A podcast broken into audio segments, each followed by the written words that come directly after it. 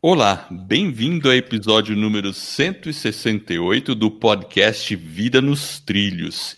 E hoje nós vamos falar com o médico e professor Paulo de Sá. Ele é coordenador de um curso de medicina lá em Petrópolis, Rio de Janeiro. Pratica meditação há vários anos e já escreveu três livros: Criadores de Realidade, Colapso e Medicina do Despertar.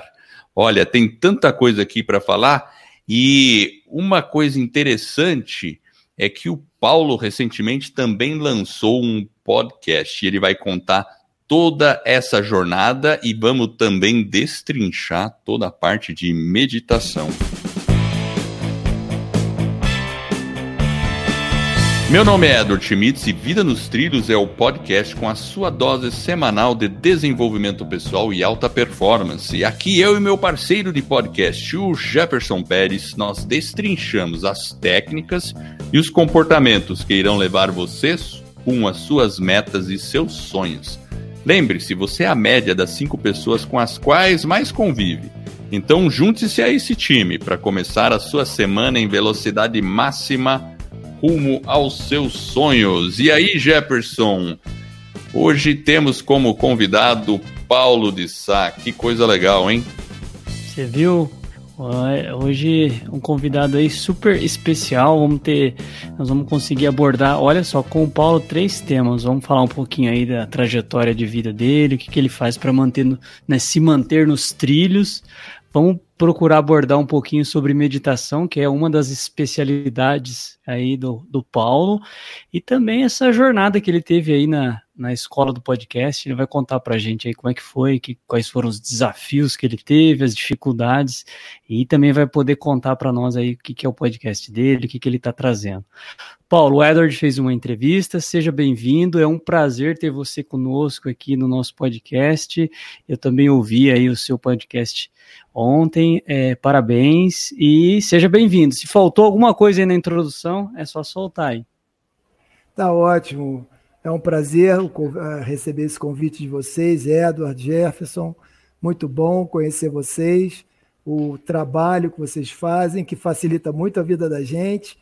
E aí, estou aqui para compartilhar essa experiência com vocês. É, legal. Maravilha. A gente geralmente começa, é, Paulo, pedindo assim, é, para a pessoa falar assim um pouco do, do pai, da mãe, como que era o Paulo bebezinho ali na hora que ele nasceu, que ele cresceu, como que foi a influência dos pais, quem que influenciou mais, se foi o pai ou a mãe, quais são as recordações que você tem aí dessa etapa da sua vida. É, como bebezinho você não precisa falar é, o que é, você lembra então... não, tá? Pode, Acho que pode a gente não lembra, a né? dos, dos pode ser a partir anos, dos né? sete anos aí, mas é. é aí mesmo, é falar como é que foi a influência dos pais, onde você nasceu, como é que é. Começa lá do, do começo aí, para a gente se situar. Então, eu sou de uma família carioca, uma família grande, porque minha mãe teve seis filhos e eu sou o quinto dos seis. Olha só. E a, a, gente, eu nasci na Urca, vivi a vida inteira no bairro da Urca, no Rio de Janeiro. E meu pai é médico, ele já aposentado há muito tempo, mas ele era cardiologista e minha mãe dona de casa, porque não dava para fazer outra coisa com meia dúzia né, de pimpolho para cuidar, né? E, e, na verdade, então a gente tinha esse compartilhar, né? Meus irmãos mais, irmãos mais velhos iam cuidando dos menores, ajudando minha mãe nessa tarefa. Meu pai trabalhava para burro para poder aguentar o tranco dessa família toda para para poder sustentar, né? Isso tudo, a família de classe média e tal. E assim, a minha infância foi uma infância tremendamente feliz. Assim, eu sempre tive, na verdade, meus pais me, me proporcionaram uma vida muito confortável e mu muito unida. A família tinha uma característica de uma união, de amor entre os irmãos e tudo, e um respeito muito grande, uma amizade muito grande e é, que perdura até hoje. A gente não tem aquele negócio de irmão que não fala com o irmão, irmão brigado, etc.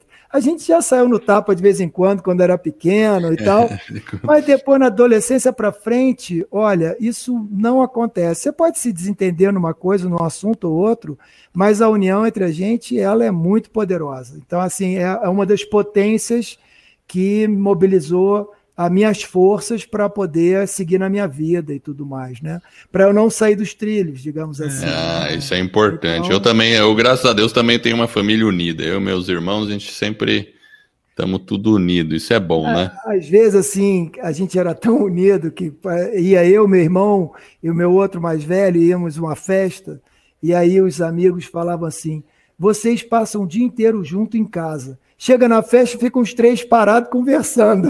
Você tem que interagir com os outros, não é possível. É, é, é. então legal, tem legal. esses episódios assim, a gente estudou família inteira no Colégio Santo Inácio, no Rio de Janeiro, e a vida inteira estudei no Colégio Santo Inácio, que me preparou é, muito bem do ponto de vista intelectual e cognitivo para eu seguir a carreira que eu segui, que é a medicina, né? Fiz vestibular, passei para a Universidade Federal do Rio de Janeiro, a UFRJ. Então, meus irmãos também eram faziam engenharia, um fazia engenharia na PUC, outro fazia, os outros dois faziam engenharia na UFRJ. Todo mundo sempre com excelente desempenho intelectual e tudo. A minha irmã fazia na época mais velha comunicação na PUC, a outra entrou para fazer direito, depois virou pedagogia, enfim. Todo mundo fez universidade, fez, cursou muito bem, todo mundo tem uma projeção profissional na vida bem interessante, bem bacana. Todo mundo, de uma certa maneira, realizado dentro desse processo. Saiu né? algum engenheiro eletrônico aí dos irmãos? Olha, o meu irmão acima de mim, ele adorava eletrônica. Meu pai comprava um, uns equipamentos, uns negócios que ele tinha que montar as placas na época. Eu acho sou que eu, chamava, sou eu. Eu acho que se chamava, eu não me lembro do nome. Arduino. Do né? não, não, não, não era, tinha Arduino. Ele tinha, não, era um, era um, era um engenheiro eletrônico mirim, uma coisa assim. E aí vinha transistor, vinha aquelas coisas Sim. todas. Ele tinha montou a, um rádio. A Divirta-se com eletrônica a revista Saber nome. Eletrônica, a Nova Eletrônica. Bom, aí tinha um monte eu de revista. Né? Ele adorava, um de... ele fazia a eu placa gostava. do sistema de rádio, botou um rádio lá para funcionar e tudo. E a gente, todo mundo acreditava que ele fazia, ia fazer engenharia eletrônica. Ele entrou para fazer engenharia no fundão, eu falei, bom, vai, vai fazer engenharia eletrônica. Bom, mas no, lá no meio do curso ele entrou em crise existencial, saiu dos trilhos e entrou numa crise profunda, trancou a engenharia e se apaixonar, se apaixonou pela física. Transferiu só, o curso de engenharia para física e, e, seguiu adiante como físico. Ele é professor de física hoje. Né? Que legal. É, e, a, e, a, e a engenharia, os, os, os semestres iniciais, a gente tem uma boa carga de física. É tem, bacana. tem muita, tem uma, tem uma carga forte, né? É, esse irmão, é esse irmão que fez, teve esse, esse, esse, essa questão, né? Digamos assim, ele teve uma crise prof, de escolha profissional, né? Ele foi um, ele, a gente dormia no mesmo quarto, dividia o mesmo Sim. quarto. E ele era uma pessoa maravilhosa, assim, super carinhoso com os menores, cuidadoso com os menores, protetor mesmo e tal, muito inteligente. Ele era tipo assim um dos melhores alunos do colégio Santo Inácio e tal. E ao mesmo tempo, ele era muito interessado por filosofia oriental e outras estruturas. Foi ele que me introduziu nesse interesse para meditação, para olhar só. o mundo de uma outra versão, por um outro lado. Ele trazia livros, eu queria ler o livro que ele lia. Né? Virou macrobiótico, virou vegetariano, essas coisas todas. E eu fui depois, depois no tempo, eu estava na faculdade, depois com o tempo eu segui o trilho dele.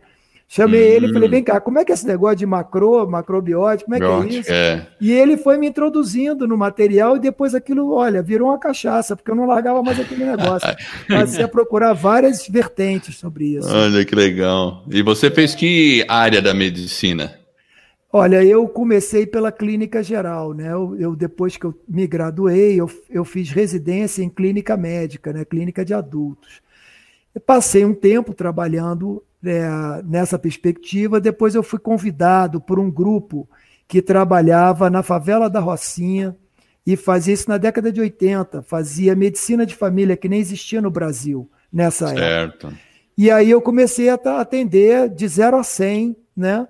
É, dentro da favela de, da Rocinha. Eu, eu, trabalhei lá uns dois anos, mais ou menos, depois eu cansei, porque tinha violência, toda hora trancava, o posto tinha que fechar por causa de, de briga, é, de tráfico de droga. Né? Pesado.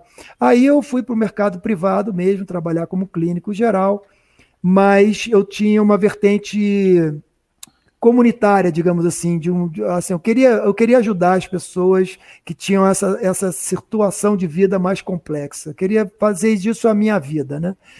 E aí eu soube que em Niterói havia um programa que estava iniciando, chamava-se Programa Médico de Família. Foi em 1992 isso. E aí eu fui me apresentei, as pessoas sabiam que eu tinha uma experiência prévia em comunidade pesada como a Rocinha, me contratou Sim. na hora, falou: "Olha, quero você". Perfeito. Tava, eu falei, tá bom, eu quero vocês também. E assim começou a minha vida nesse, nesse ramo, entendeu? Mas então eu tenho, eu tenho uma dupla vida, digamos assim, uma vida de profissional médico, que depois ela caminhou para a vida de gestor, que eu fui convidado a assumir cargos de direção no governo de Niterói, de direção hum. da saúde. Fiz mestrado em planejamento e gestão do sistema de saúde, acabei virando secretário de saúde em Petrópolis durante um período curto, porque eu falei: olha, eu não aguento isso, porque a, a politicagem era tremenda. Eu falei: gente, não dá para ficar nisso aqui não. E aí eu acabei saindo, mas fiquei ainda ocupando cargos de coordenação, etc. E aí a faculdade me convidou para eu é, é, lecionar toda essa minha experiência na faculdade. Entrei para ensinar saúde coletiva, saúde pública, que é a minha formação depois que acabou virando, e, e com o tempo eu fui convidado depois a assumir o curso da medicina e coordenar o curso todo. Hoje eu faço gestão da educação. Eu não clinico, não, não, não atendo mais, porque nem, nem tem mais tempo, nem para mim, quanto mais conseguir atender, que é uma coisa que demanda muito nossa, nossa dedicação, né? Então, assim, a minha trajetória seguiu muito nesse caminho é, influenciado por esse meu irmão, eu enveredei pela medicina alternativa. Estudei, apesar da minha formação ser clássica, eu ia estudando a medicina alternativa, fui fazer curso de pós-graduação em homeopatia, e eu sou uma pessoa curiosa, curiosa por natureza. Então, se você me apresenta uma coisa que me intriga, eu vou querer saber como é que aquele troço funciona. Então, eu me lembro que uma amiga minha chegou no curso de homeopatia e falou assim: fiz o um mapa astral hoje. Eu falei, ah. ah, não acredito nesse negócio. Você fez mapa astral? Ela falou, não, não tem nada a ver com horóscopo de jornal, não. É um troço sério, funciona. E eu, e eu era bastante cético nesse sentido. Aí eu falei, ah, não acredito nesse negócio, não. Ela falou, cara, vai procurar. Eu fiz com a presidente da Sociedade Carioca de Astrologia. Aí eu falei, tá, eu vou fazer. Aí eu fui lá, fiz. Quando a mulher começou a ler meu mapa astral, que ela falou detalhes da minha vida que era impossível ela saber, eu falei: não é possível que você está lendo esse negócio nesse bando de risco aí de planeta, de não sei o quê. Aí ela falou: isso é típico da sua, da sua... configuração astral, e não sei o quê, não sei o que lá. Aí eu falei: eu tenho que aprender esse negócio. Como é que você lê isso? Eu quero nem a partitura de música, eu quero saber como é que você lê isso. Aí fui procurar um curso de astrologia, arrumei uma mulher que me dava aula particular, passei dois anos aprendendo astrologia, não sou Olha astrólogo, só. nem exerci, mas eu queria entender o que, como é que aquilo funcionava. Você sabe, Paulo, que eu agora vou ter que contar um segredo. Ah, ah o Edward, o, o Edward com os segredos dele. É brincadeira, vou ter que contar um segredo. Não, então não vou contar esse segredo, não. Agora você vai. eu já, eu já sei o segredo dele. É, é. um spoiler pro próximo podcast. É. Não, não, eu vou contar assim, tá bom. O pessoal que tá ouvindo vai ficar. Então, eu também sempre.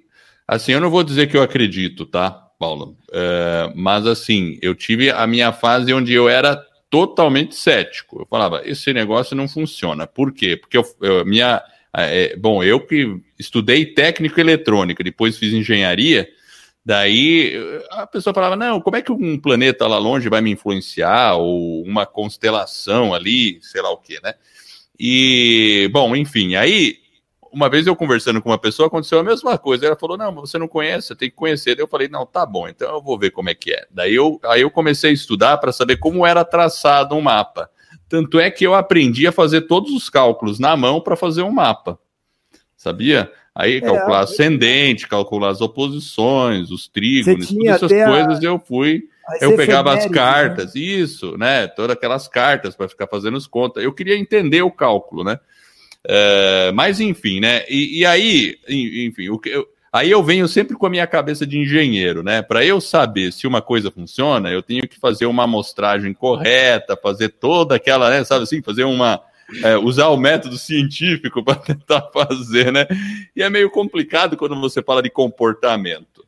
Mas assim, aí tentando ser um pouco nem A nem B, o que eu vejo que o trabalho de uma, de um, por exemplo, quando a pessoa faz um mapa astral lá, uma pessoa sério, não de jornal, né? Faz sério. Daí ele começa a avaliar os vários aspectos da pessoa. Na verdade, ali, mesmo que, vamos dizer assim, aquele você, ah, ele acertou 80%, 70%, algumas coisas até surpreende, né?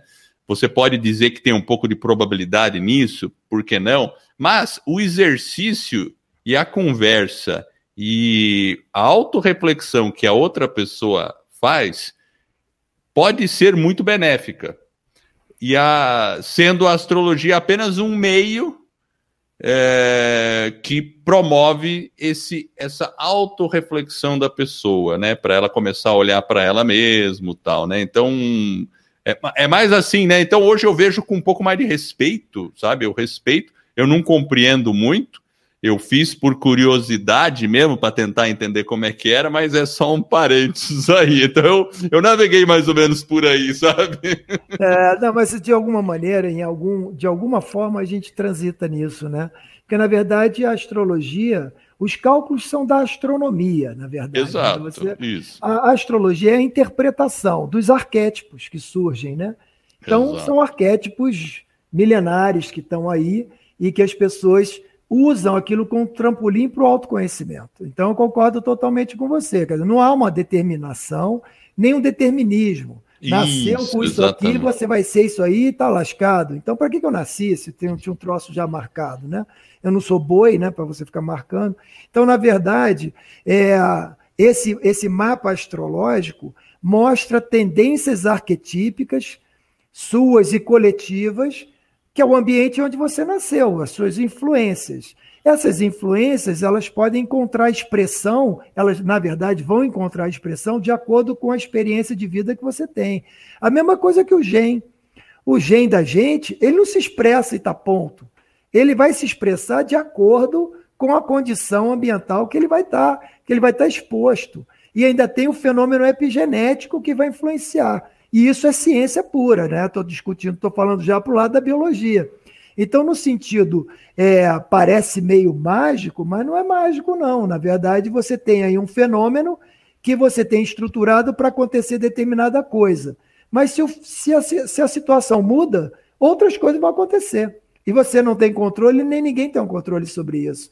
Isso é que é, o, é, é isso é que é o fenômeno mágico. O problema da ignorância está em tentar dizer que você tem o um controle sobre aquilo e dizer que futura, futuramente vai acontecer isso, isso, isso, isso, isso, com uma certeza absoluta, quase que tirando da pessoa a liberdade de viver, né? Claro, então, e o livre-arbítrio e tudo mais, exatamente. né? Exatamente. Então, esse processo todo, ele exige que você trabalhe com lucidez esses processos. Porque eles foram investigados por pessoas muito especiais. Não foram investigados aleatoriamente e no sentido é, do acaso e da irresponsabilidade. Quem fez a bagunça foi quem veio depois, né? Então a pessoa tem um insight, percebe aquilo. É que nem a física quântica, né? A física quântica, as pessoas entenderam vários aspectos dela. Né? Quer dizer, os estudiosos, a dualidade né? ali, os né? cientistas, aquela coisa da, da partícula, da onda é e da tal. onda, né? exato. Aí, mas acontece que aí o pessoal oportunista pegou isso e aproveitou para tudo que você não consegue explicar com a ciência. É física a, quântica. A física Exato. quântica explica. Ela não explica é, nada disso. Mas quando é, você verdade. fala isso, parece que é uma verdade maior, né?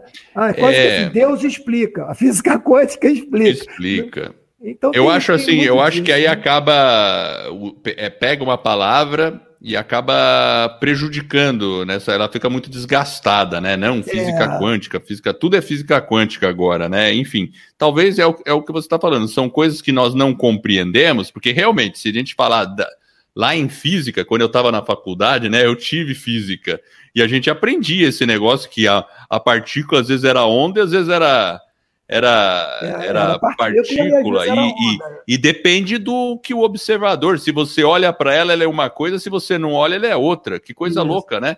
Então, é porque depende da interação, né? É, então isso é uma coisa meio que fantasmagórica para dizer, e de fato, e é física isso, e é interessante, mas isso acontece lá no mundo sub é, no quântico, né? Isso. Agora, é que o pessoal extrapola isso e põe no mundo, vamos dizer assim, para tudo, né? Mas enfim, né? Isso aí vamos deixar um pouquinho mais para frente quando a gente entrar no assunto de isso. meditação, que eu acho que talvez a gente fale mais um pouco aí. Vai puxar um pouco para isso. Vai é, puxar porque, um pouco, né? Porque é uma coisa que fica, talvez até chega a ser, em alguns momentos, ficar meio que banalizada da forma com que é feito e de uma forma, às vezes, muito superficial.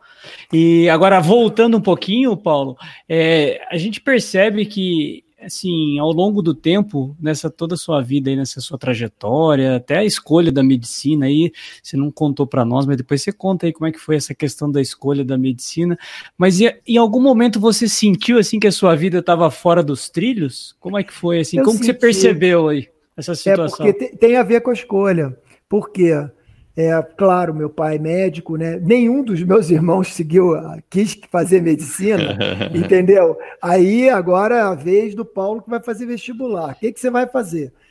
Na a, a época, quando eu escolhia isso, imagina, eu tinha que escolher isso com 14 anos, porque no ensino médio os, o colégio já separava quem ia fazer engenharia, direito, medicina e tal. Então, com 14 anos, você vai dizer o que, que você quer fazer da vida. E nessa época, sim, infância e início da adolescência, meu pai era meu herói, era meu referencial. Meu pai é uma pessoa muito amorosa, brabo para chuchu, autoritário, mas ao mesmo tempo muito amoroso, muito atencioso. Então eu tinha no meu pai, assim, meu herói, né? E aí eu falei, bom, eu, eu adorava, adoro até hoje, natureza. Animal, bicho, qualquer bicho, sempre amei isso.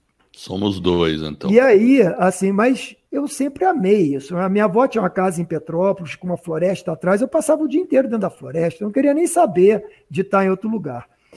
E aí, o que, que acontece? Quando chegou na hora de escolher, é, a minha tava, eu tava, me lembro dessa cena, porque eu estava no carro com meu pai e minha mãe, e minha mãe me perguntou: E aí, filho, você já decidiu o que você vai fazer? Eu falei: Não sei, mãe, acho que eu vou fazer medicina. Aí minha mãe falou assim: Mas medicina? Você gosta de bicho? O que, que você vai fazer com medicina? Meu pai reagiu na hora. Meu pai falou: não influencia o menino, deixa ele escolher o que ele quiser. Ele vai ser o quê? Vai, vai ser veterinário de gato e cachorro? Não, o que, que, é isso? Se ele gosta de cuidar de bicho, gosta de cuidar de gente. É melhor ele fazer medicina mesmo. Cuida do ele bicho humano. influenciar, cuida do bicho humano. Mas você sabe que aí eu, eu fiquei com aquela. Imagina, meu pai era, tinha uma grande influência sobre a minha opinião. Eu pronto, fiquei com aquilo. amo minha mãe também, ela tem uma grande influência, mas nesse ponto ele foi mais influente, né? Aí, bom, tá bom, escolhi a medicina. Minha primeira saída dos trilhos foi lá para o terceiro, quarto ano da, do, da faculdade, eu não conseguia me encantar com ela. Eu falei, ai meu santo Cristo, escolhi errado, mas já tem quatro anos pelas que eu já, já andei nessa estrada. E aí entrei numa crise existencial. Falei, meu Deus do céu, e agora? Como é que eu vou fazer com isso? Eu vou me formar nesse negócio? Eu estou achando muito chato isso tudo aqui. Só se fala de doença não, no curso médico, né? E aí eu falei, meu Deus do céu, vou ouvir falar de doença a vida inteira, não sei se eu quero isso. Aí, meus amigos da faculdade falaram, não, peraí, segura a onda aí, é só uma crise temporária, todo mundo entra em crise, tarará, aquela conversa, aquela conversa. Depois eu falei, tá, então vamos, empurrei com a barriga, Chegou no sexto ano, a crise veio avassaladora. Eu falei, meu Deus do céu, eu vou largar esse negócio. Imagina, você passar seis anos, ainda bem que era de graça a faculdade, né? Você passar bem. seis anos na faculdade, chega no sexto ano, eu fiz isso. Eu entrei numa crise assim tão grande, assim, entrei em crise com a medicina. Cheguei para meu pai e falei, pai, olha só, me formei, estou terminando agora minha formatura, não vou exercer. Imagina para o meu pai ouvir um treco desse, né? Ele não teve nenhum acesso, não, ele respeitou totalmente, mas ele ficou assim, totalmente. Ele falou: Meu filho, olha, eu devo confessar que eu percebi que esse ano você meio que soltou. Né, todo mundo se estuda pra caramba no final do curso e você simplesmente soltou a rédea. Deu para perceber que você perdeu o interesse. Mas eu estou meio pasmo, né? O que, que você vai fazer da vida, né? E eu adorava pintar. Eu gostava assim de pintura a óleo, né? E aí eu falei, eu vou ser pintor. Aí meu pai falou, meu Deus do céu, Ai, agora céu. quem vai sair dos trilhos sou eu, não é você não, né? e aí, enfim. Virou artista plástico. Virei artista plástico durante um ano. Esse ano foi o ano do plano cruzado no governo do Sarney. Eu lembro disso. Ele congelou os preços e as pessoas começaram a investir em obra de arte. Rapaz, eu fiz exposição individual, vendi quadro em, em, galeria, ganhei um dinheiro com aquilo ali, vivi aquele ano do dinheiro que eu ganhei como artista plástico e com uma vida completamente livre, né? Olha e, só. meu Deus do céu, adorei esse negócio, né? E aí, mas o plano cruzado entrou em crise. Acabou, no final né? do ano foi pro é. buraco, o plano cruzado foi tudo pro buraco, as pessoas pararam de comprar obra de arte e eu fiquei duro. Ficou desempregado. Falei, fiquei desempregado. E tem isso, eu falei, vou arrumar um emprego. Não vou trabalhar como médico, não vou arrumar um emprego. Ninguém dá emprego para que se forme em medicina que não seja ser médico. É. As pessoas olhavam meu currículo e falavam, eu vou dar emprego para o médico? De jeito nenhum. Então eu fui punido por ter Exato. me formado em medicina. Aí eu acabei voltando. Eu falei, bom, eu vou voltar. E aí voltei uma amiga que fazia é, curso de desenho comigo, ela chegou e falou assim: Você conhece medicina alternativa? Eu falei, não conheço nada. Ela falou, tua cabeça como é que é? Eu falei, aberta. Ela falou, então lê isso aqui. Aí eu li o negócio, era um, o Manuel Lezaeta Acharão, um chileno, um padre chileno, que escrevia um monte de maluquice sobre os problemas de saúde e doença, como ele interpretava. E ele metia o pau no leite, leite e derivados. E eu tinha uma, uma rinite alérgica muito forte. E ela falou assim: olha, esse negócio de você ficar espirrando toda hora, gripado e tal, isso tem a ver com leite. Eu falei: será que esse maluco tem razão? Aí eu falei: bom, vou fazer um teste. Virei vegano do dia para o outro. Cheguei a... vegano mesmo, nenhum produto animal. Eu falei: amanhã eu sou vegano. Pronto. Aí entrei nessa, pedi ajuda para o meu irmão Macro. Falei: me ensina algumas coisas aí, porque senão eu vou ficar desnutrido. E ele me ensinou, porque medicina você não aprende nada de nutrição, nada. Aí eu falei, bom, então eu vou fazer isso. Fiz o negócio, fiquei uns dois ou três anos vegano. A minha, em uma semana, a minha alergia sumiu. Completamente. Os Olha, meus amigos falavam assim: isso não é cientificamente comprovado. Eu falei, meu amigo, eu sou cientificamente comprovado. Eu, eu parei de usar o negócio, eu melhorei, eu melhorei. E aí eu fiz teste, obviamente. Vou inserir e vou ver. Nossa, quando eu inseri, eu passei muito mal, mas muito mal. Aí eu falei, pronto, achei a, a, a, destruição da minha vida, porque a minha renite foi, foi pauleira, me atrapalhou a vida em vários momentos. E aí eu falei, esse negócio de medicina alternativa, eu gostei desse negócio. Aí eu comecei a estudar mais aquilo ali para ver. Algumas coisas tinham fundamentação, outras não tinham, tinha um chute danado. Eu falei, não, eu vou na que tem fundamentação. E Legal. experimentei muita coisa, né? Para ver como é que funcionava e tal, muita coisa bacana e outras não, não, não tão bacana.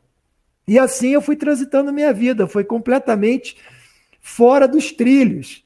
Mas é, na verdade não é fora do trilho, é. no sentido é no seu trilho. Era num outro trilho. Esse é, eu não Isso. sabia que existia um outro trilho.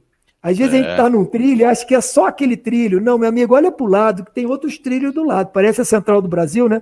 Tem Exatamente. vários trilhos, né? Exatamente. Aí eu falei, pô, tem vários trilhos, eu não preciso seguir um caminho só na minha vida. Que conversa é essa que eu tenho que ser, ser um, um caminho linear?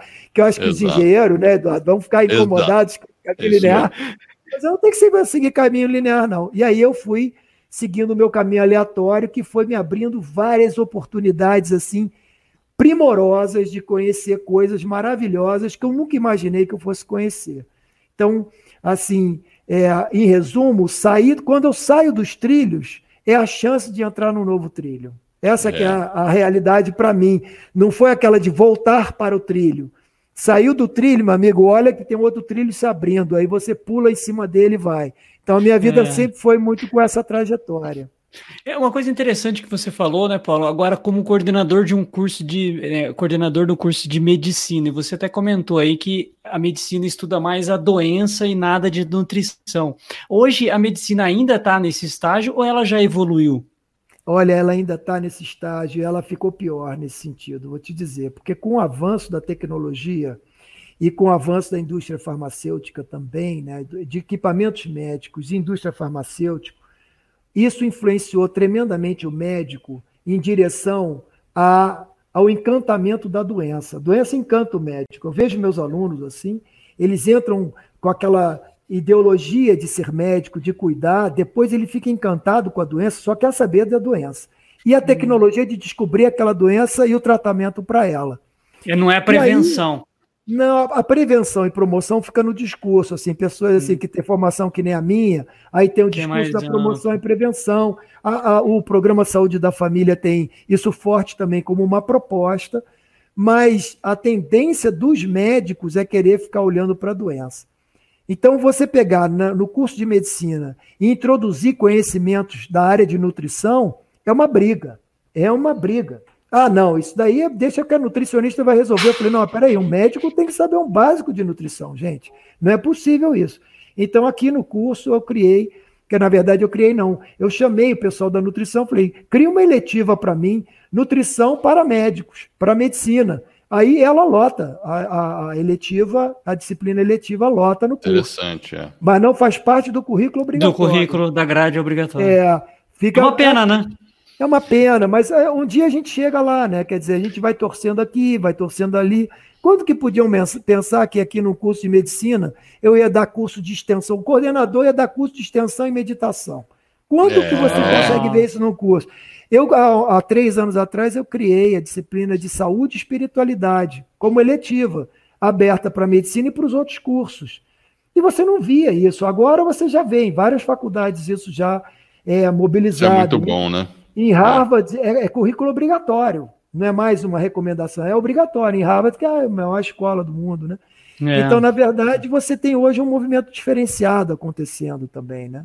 Agora, entrando é. nesse campo da meditação aí, Paulo, conta um pouquinho pra gente aí da sua trajetória como, sobre essa questão. Hoje, às vezes, a gente ouve algumas coisas, né, sobre meditação, várias vertentes, várias possibilidades, mas traduzindo tudo isso talvez de uma forma um pouco mais é, prática, mais simples para o nosso ouvinte que está iniciando, né? Conta um pouquinho pra gente aí.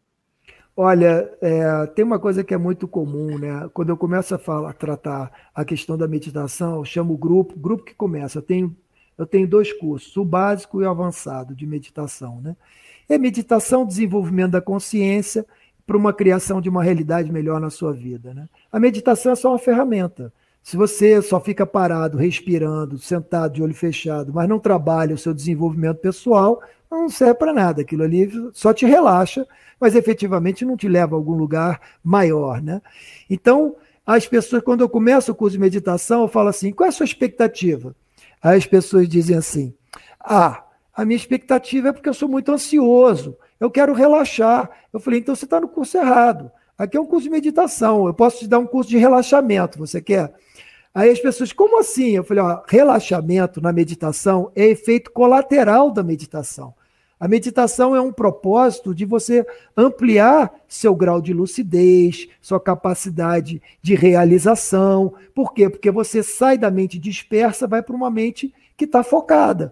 E aí você tem está plenamente presente, você está atento ao que você está fazendo, e aí você vai observar melhor as suas atitudes, seu comportamento, uma série de outras coisas, né? Então as, é, as pessoas falam assim, mas eu não vou conseguir meditar, eu não paro quieto, minha cabeça não para quieta, como é que eu vou ficar sentado parado? Eu vou ficar louco com isso. Eu falei, gente, todo mundo pode meditar. Então, eu começo a dar meditações para as pessoas, que é a meditação que o Ocidente aguenta, que são meditações guiadas. Quando certo. a meditação é solta, que eu pratiquei também durante muito tempo, e às vezes quando eu pratico a meditação do budismo tibetano, que é a chamata, é uma meditação que você está parado, é você e você mesmo e ponto. Essa meditação para o ocidental, ela é muito desafiadora. A gente não aguenta muito tempo e a tendência é largar. A menos que você tenha alguém que te oriente, que vai te estar o tempo todo do teu lado, você vai largar. É assim, é, é, é, é tácito isso, né? Você tem o John Kabat-Zinn, que é da Universidade de Berkeley, que faz várias pesquisas com meditação, foi ele o lançador do Mindfulness, né? Mindfulness. E aí e ficou, entrou na moda aí, meditação, atenção plena, né? E aí ele criou todo um método de oito semanas. Eu até fui treinado para ser instrutor de mindfulness e tudo. E depois de um tempo, o John produziu um trabalho que ele falou assim: olha, depois de três meses, 80% do povo larga não faz a meditação. E são várias técnicas diferentes que são dadas, né, e tal. Por quê? Porque a técnica pela técnica não sustenta. você precisa de algum propósito nessa tua técnica e trabalhar esse propósito. E esse propósito é estudar a si mesmo, aprofundar o estudo sobre você. E nesse, aprofundação, nesse aprofundamento, você precisa ter alguém mais experiente para te ajudar nesse mergulho. Para você não ficar com medo, para você também não largar a família, largar tudo. Agora vou largar trabalho, vou largar tudo, vou viver no Himalaia, numa caverna.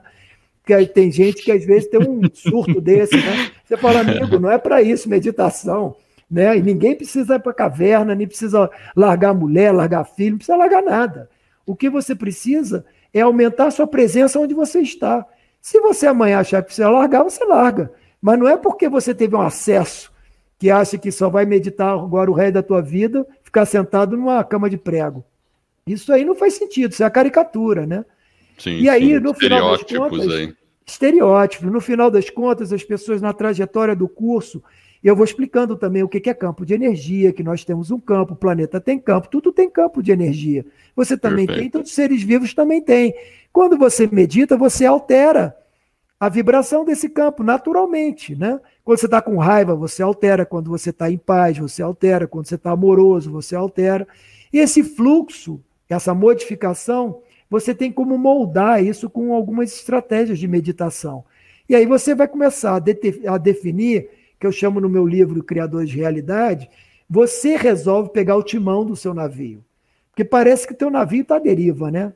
O usuário, a pessoa, o ouvinte que está ouvindo a gente, né, que vai ouvir aí o podcast, ele sente claramente que a vida dele está à deriva. O timão roda para um lado, roda para o outro, as crises chegam, pegam ele de surpresa, as coisas acontecem, ele parece que não tem comando sobre a própria vida, né? Eu conheço 200 milhões de pessoas assim, e as pessoas vão se frustrando, elas entram em síndrome do pânico, em transtorno de ansiedade, que virou epidemia do século, né? Século Verdade. 21. Isso vai tomar geral. Eu na faculdade eu vejo os meus alunos gravemente é, enfermos por conta desse transtorno vários jovens com isso. Eu estava no congresso em Belém na, há umas três semanas atrás, no congresso de educação médica, todas as universidades presentes, todas discutindo o que, que a gente vai fazer com isso. Não é curso de medicina, não. Todos os cursos estão passando por isso. Os jovens, adolescentes na faixa de 15 até 20, 20 e poucos anos, com transtornos de ansiedade graves, sérios, né? É, é. Então, como que você lida com isso? acabei de receber uma ligação de um colégio que está pedindo socorro. Falou, Paulo, eu soube que você faz meditação, dá aula de meditação. Dá para vir aqui no colégio, preparatório de vestibular, garoto de primeiro ano do ensino médio entrando em transtorno por ansiedade por causa de vestibular, que é daqui a três. Né? Nossa. É. É. Então, assim, a gente está numa o próprio escala... problema O próprio problema do suicídio, né? Nessa não, faixa etária, né? É um problema aumentou, grave. Né? Eu estava conversando com o coordenador da USP, coordenador da medicina, que ele dá consultoria para nós aqui, e ele estava falando: olha, teve o semestre na USP que oito, oito suicidaram assim, pá, rapidamente um atrás do outro. Então, é, como é que é esse fenômeno, né? A gente está vendo isso a nível internacional, é uma epidemia, e essa epidemia tem a ver com o nosso modo de vida, com o estilo de sociedade que a gente adotou, essa história de você encontra a pessoa, todo mundo se encontra e diz: estou correndo atrás. Eu falei: para de correr atrás, meu filho. Todo mundo está correndo atrás, está adoecendo. Agora a gente tem que parar de correr atrás. Não tem que correr atrás de nada. Agora você tem que. A, a sociedade tem que parar um pouco, tem que olhar para a sua própria vida e falar: que vida nós queremos como humanidade para o futuro? Porque senão a humanidade não vai ter futuro. Né? Não é só pelo transtorno de ansiedade, né? por todas as crises que estamos vivendo, a mais grave é a ambiental. Né? Então, a gente tem um cenário de perspectiva futura bastante complexo, bem diferente da minha época. Né? Então, como é que a gente vai lidar com isso? Aonde que a gente vai levar os nossos jovens a retomar a perspectiva da vida deles e retomar o seu timão? Né? o timão do seu navio, assumir a responsabilidade, sair do, pa do papel de vítima, que o mundo está contra mim, para né, protagonista, né? É, a autoria da sua vida. E como, né? e como que o, a meditação pode ajudar uma pessoa? Uma pessoa que não sabe absolutamente nada de meditação, mas já ouviu falar e gostaria de começar. Qual que é a recomendação? Olha, é, o melhor é procurar um centro que trabalhe isso. Né? Geralmente, os centros de yoga, né, que trabalham yoga e hoje tá, isso tá uma febre, né, espalhado para todo canto, tem yoga de graça na praia, no Rio de Janeiro e tal. Então você tem nesses centros, faz parte do yoga um momento de meditação. É um bom começo. Você começa pelo corpo né? Certo. Você começa trabalhando o corpo. Ninguém vai mandar você ficar pendurado que nem morcego de cabeça para baixo logo que você entrar num, numa yoga aqui. Todo mundo tem medo disso, né? Não, vai botar você em posições que você aguenta, que é confortável, que dá para você fazer e tal. E com isso você vai se familiarizando, né? Antigamente era mais complicado, porque você tinha que se ligar a um guru, a um mestre, entregar todos os seus bens, sabe aquelas coisas bem de anos Sim. 70, anos 80? Mas isso não tem. É, é, até existe no Oriente, isso ainda é muito forte culturalmente, mas isso não faz mais sentido, né? Século XXI fala: olha, isso aí, meu amigo, não funciona. Desmascarou um monte de guru por aí, né? Então, verdade. na verdade, a gente tem que procurar esses centros onde isso já está estabelecido, com pessoas razoáveis, que não vão pedir para você entregar nada para ele, nem nada do gênero e você vai para lá treinar, né? Ou então pegar curso com pessoas confiáveis, né? Que tem vários cursos. Primeira meditação de curso que eu fiz foi meditação transcendental na década de 80, né? Que era do Maharishi Mahesh Yogi, que era aquele cara dos Beatles, né? Foi o guru Sim. dos Beatles, George Harrison, quase perdeu a cabeça por causa dele e tal. E ele criou a meditação transcendental, que foi a primeira vez que uma meditação entrou sistematizada para o Ocidente. Até então era só o Oriente, o Zen budismo que praticava e tal. Depois ela entrou sistematizada sem conotação religiosa no Ocidente, foi a meditação transcendental. E aí, meu amigo, foi uma profusão de meditações que foram surgindo com as mais diferentes técnicas. Né? Eu indicaria a meditação das rosas, por exemplo. Meditação das Rosas é ligada à escola de leitura de aura de Piracanga, que é uma comunidade na Bahia, e a, a Meditação das Rosas, que eu eu, eu fiz o curso e eu acho que eu considero hoje uma das mais potentes meditações disponíveis. Né? o que, que ela tem assim de diferente? Vamos lá. O que eu, eu, eu conheço assim um pouco, não, não vou dizer que eu conheço. Eu não conheço meditação. Eu, eu já fiz algumas guiadas, né? Que é mais aquele aquela que você relaxa o corpo e aí depois você fica observando a respiração e tentar concentrar só na respiração, sem pensar em nada. Dali a pouco, se você percebe que a mente saiu, aí você só percebe sem julgamento e tenta voltar de novo com calma e segue daí. Alguns momentos você deixa a mente fazer o que ela quer, tal. Então eu, eu, eu conheci algumas meditações assim, tem até aplicativo que faz isso, né? Enfim, né? Uh, aí eu também assim, na década de 60, 60 não, desculpa, eu não sou tão. É, eu, eu ainda. na década de, de 70 e. 80, início de 80, é, eu tinha um vinil em casa do Frei Albino Arese. Já ouviu falar desse cara? Não, não. Frei Albino Arese. Era, era um, um, um bolachão um vinil que tinha umas eram umas sessões de relaxamento guiado, né? Que praticamente uhum. você entrava lá em alfa, né? Para você, uhum. se você não cuidasse, você dormia, né? Mas era é, interessante também, né? Mas como seria uma, uma meditação para alguém saber o que, que a pessoa tem que fazer na meditação? Tem que respirar, não pode pensar em nada, tem que se concentrar na respiração. É, o que, que De modo geral, como é que é? A meditação, a base dela é o que você falou. Quer dizer, você senta, você observa a sua respiração e é, toda vez que sua mente começar a vaguear, você volta para a sua respiração. Essa é a base da meditação em geral. Né? Todas as meditações têm esse ponto de partida. Depois elas vão migrar para outros aspectos, etc. Agora, tem uma coisa que é muito interessante, todo mundo pensa isso, mas Paulo, como é que eu vou fazer para eu parar de pensar, para eu não pensar em nada? Falei, amigo, olha só. O seu cérebro foi estruturado para você pensar e não para não pensar. Então, ele não sabe o que é não pensar. Ele vai pensar no sonho, ele vai pensar em outras formas, ele vai pensar, meu amigo. É a mesma coisa você pedir para o oceano. Isso é o lama, o lama é, budista, o lama Padma Santa, que é do Rio Grande do Sul, né, o lama brasileiro. Ele fala isso. Você vai pedir para o oceano para parar de fazer onda? Não dá, meu amigo. O oceano vai produzir onda, o seu cérebro vai produzir pensamento. O problema não é ele produzir pensamento. O problema é você seguir o pensamento que ele produz. Ah, sim. Aí vem o artifício da respiração. O artifício da respiração é que ela é sua âncora. Toda vez que você se pegar seguindo uma historinha que a mente criou, você volta para a respiração. Você não pega esse trilho. Esse trilho você ah, não segue. Entendi. Entendeu? Então, essa é aquela coisa. Você sentou. Não, Paulo falou para eu sentar, vou respirar agora. Hoje eu vou respirar. Cala a boca, todo mundo aí em casa, porque eu não quero ninguém fale, porque hoje eu vou respirar. Aí você senta lá, começa a respirar, e aí daqui a pouco vem um pensamento: ai meu Deus, será que eu desliguei o fogão ou não desliguei? Eu, eu não me lembro se eu desliguei ou se eu não desliguei. Exatamente. Você desligou o fogão, só que a tua mente arrumou um negócio para você se preocupar.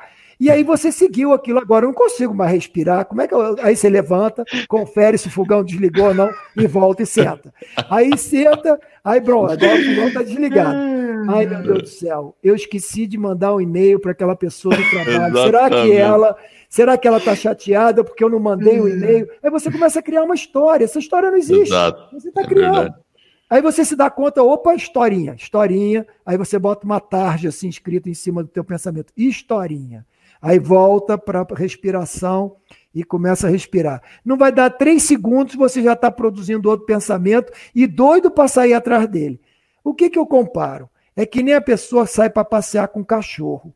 Quando o cachorro é educado, ele anda ao lado da pessoa. Quando o cachorro é deseducado, ele arrasta a pessoa com aquela coleira puxada e ele é. vai-se embora. Assim é a nossa mente.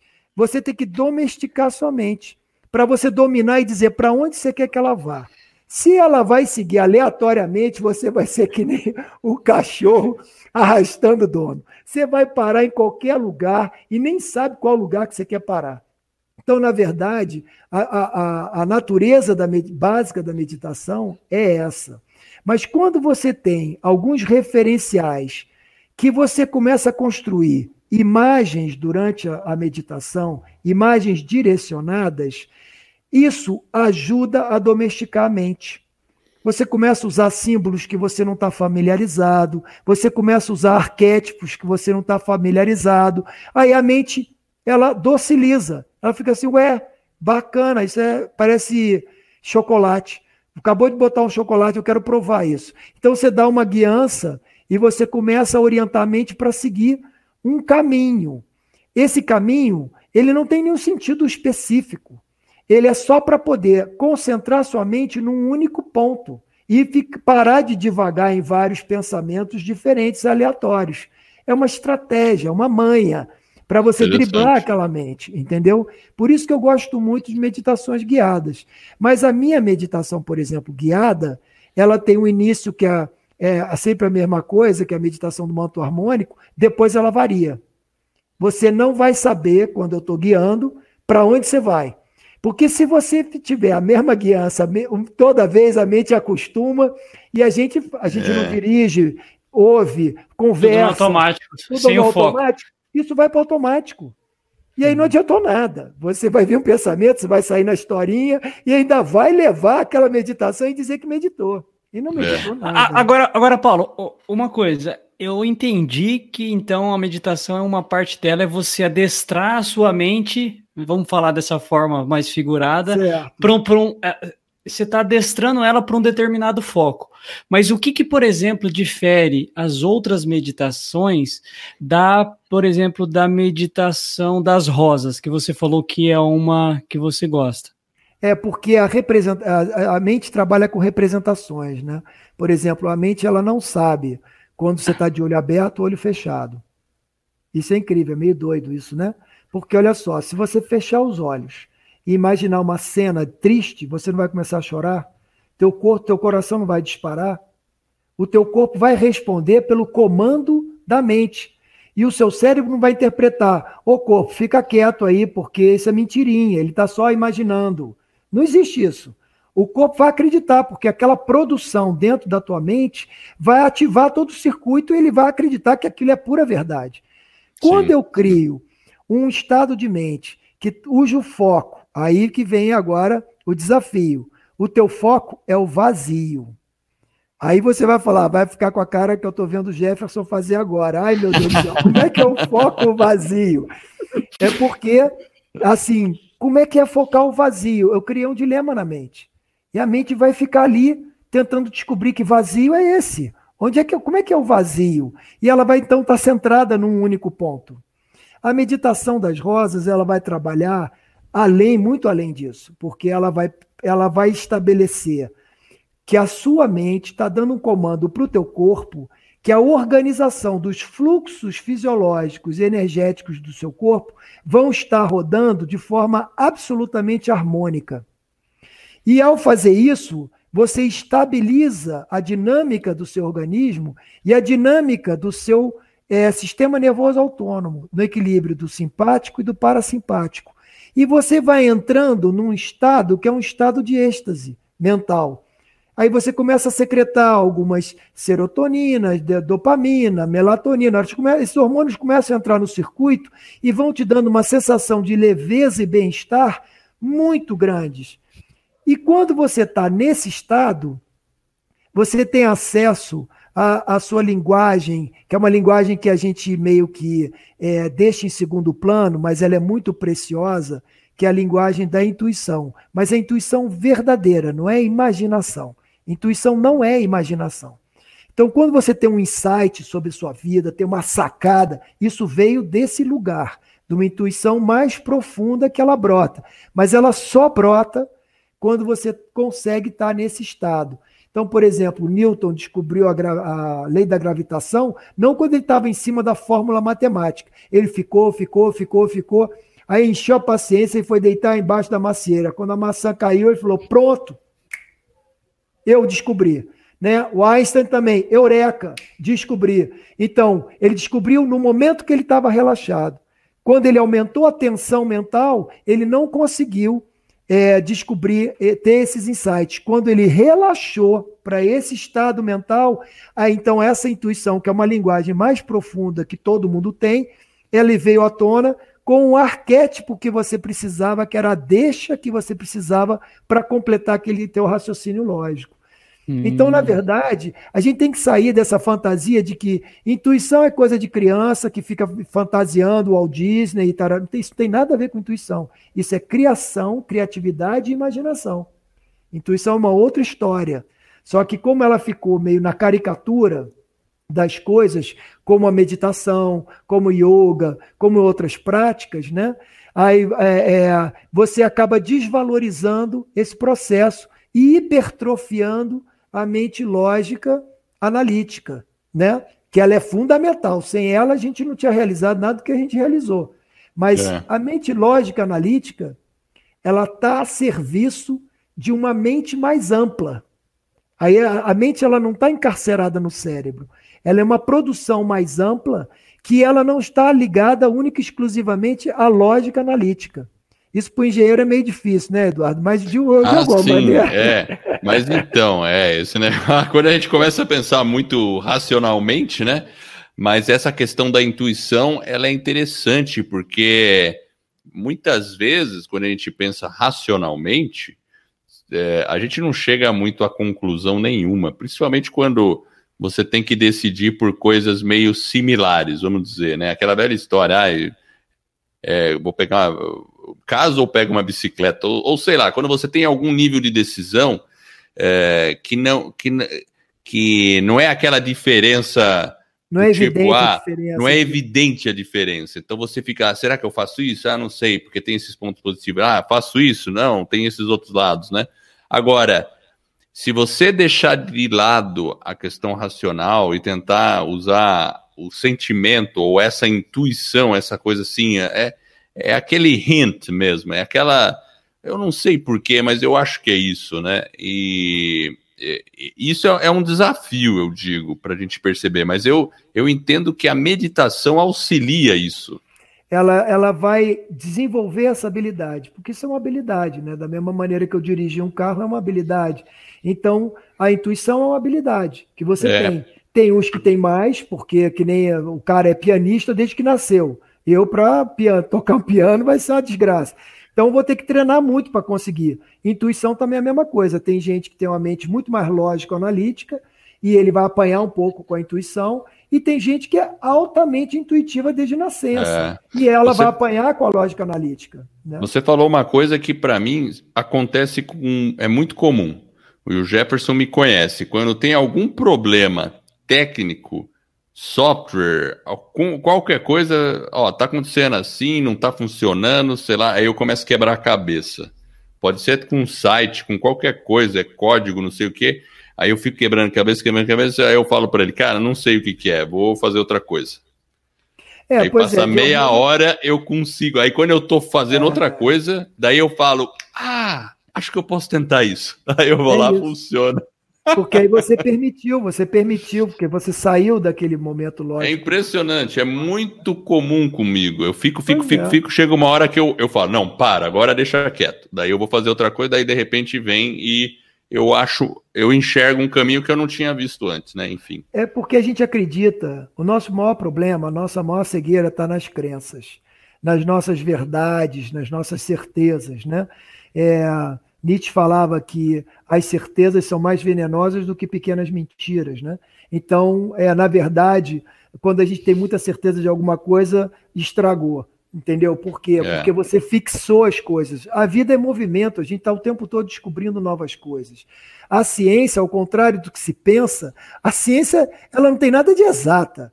A ciência exata é uma piada a gente falar isso, porque a ciência muda o tempo inteiro. O tempo inteiro os referenciais são questionados. Alguém testa e fala assim: ó, aquilo que descobriu não é bem assim. Eu testei dessa maneira e é assado.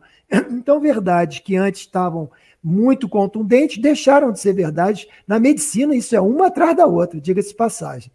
Então é muito engraçado. É, isso é verdade. Eu não acredito em nada. Eu falei, ué, então você não pode ser médico, porque assim, é evidente que você está trabalhando com uma ciência que muda o tempo todo. Então, como é que você pode querer fixar as coisas, as doenças de um jeito, tratamento de um jeito? Isso não pode ser assim, criatura. A ciência é, não é assim. Tem que olhar de uma maneira um pouco mais holística. Agora, deixa eu é, fazer uma pergunta por curiosidade.